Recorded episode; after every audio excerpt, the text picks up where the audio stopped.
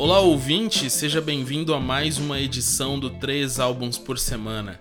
Eu sou Yu, eu andei sumido, as coisas estão cada dia mais loucas ao redor do mundo, mas no meu segundo dia de home office e oficialmente em quarentena, eu arrumei um tempo para trazer mais três álbuns para você ouvir ao longo da semana enquanto lava suas mãos. Sem mais delongas, o primeiro disco é o Voilá da banda Ruth, lançado em 2014. Eu conheci a banda por causa da trilha sonora de um canal do YouTube, fui atrás, descobri o disco e desde então eles não lançaram mais nada. Aparentemente esse é o último disco da banda. Eu não fui atrás para saber se eles têm coisa nova, mas pelo Spotify esse é o último lançamento deles. É, a Ruth é uma banda cristã de Battleground, Washington e tem quatro integrantes, tem uma pegada indie, gospel, pré-worship, meio Hillsong das antigas, assim, Diz Culture e essas coisas com guitarra limpa, bastante trabalho de modulação e delay, mas ainda sem shimmer e sem toda essa vibe worship que tomou conta de tudo hoje em dia. As faixas que eu vou deixar na playlist são a faixa 1, Rosa Deer e a faixa 5, Son of a Patriot. O disco é bem curtinho, ele tem só 6 faixas, 22 minutos, dá para ouvir numa tacada só, sem problema nenhum. Passando agora para a segunda indicação, eu trago uma banda de Campo Grande, onde eu moro, que é a Catarse Retro, com o único disco deles, Amores Imaginários. A banda acabou ano passado, eles anunciaram um hiato ou o fim da banda, algo assim, no Instagram oficial. E não produzem mais nada, não teve mais show, foi realmente uma pausa total na carreira da banda o que é uma infelicidade porque o disco Amores Imaginários, lançado em 2017, é muito bom e muito gostoso de ouvir. O trabalho, o único trabalho deles é realmente muito bom, eu gosto bastante. Apesar assim de ter algumas falhas de mix e tudo mais, é muito gostoso de ouvir e também é muito curto, então dá para aproveitar numa tacada só, sem problema nenhum.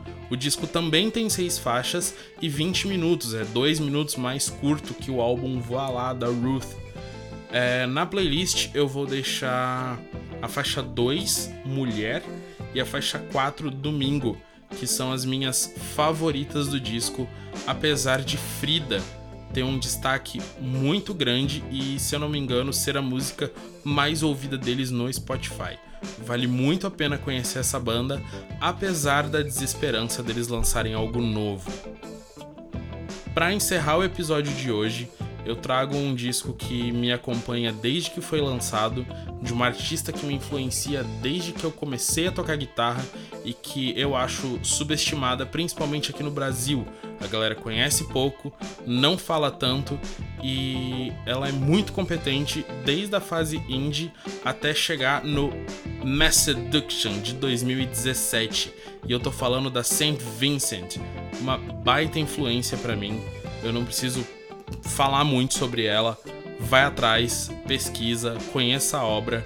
Ela começou com uma pegada meio indie country folk, um negócio meio bagunçado assim, mas no Mass Seduction em 2017 ela assumiu uma roupagem mais eletrônica, sem deixar a guitarra de lado, lançando inclusive uma das guitarras signature mais bonitas da história, na minha opinião, que é a Ernie Ball St. Vincent.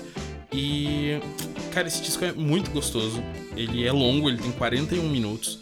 São 13 faixas, mas tudo que ela vinha flertando de eletrônico ou substituindo uma ideia que tem muita cara de música eletrônica por metais e trazendo uma pegada meio Motown assim para algumas músicas do disco anterior, eu não lembro o nome do disco anterior, mas acho que é St. Vincent também. É, é um álbum homônimo. E. Cara, é muito bom, muito bom. Só, só ouve. Não confie em mim, vá tirar a prova por você mesmo e aproveite aí na playlist a faixa 3 Mass Seduction, que dá título ao disco, e a faixa 7 Savior, que tem um trabalhozinho ali de guitarra e voz que acabou virando marca registrada da St. Vincent nos trabalhos futuros dela. Bom, por hoje é só. Eu não sei quando eu vou ter tempo de novo. Eu espero que em breve eu vejo você numa próxima. Um abraço de longe, lave as suas mãos e até lá.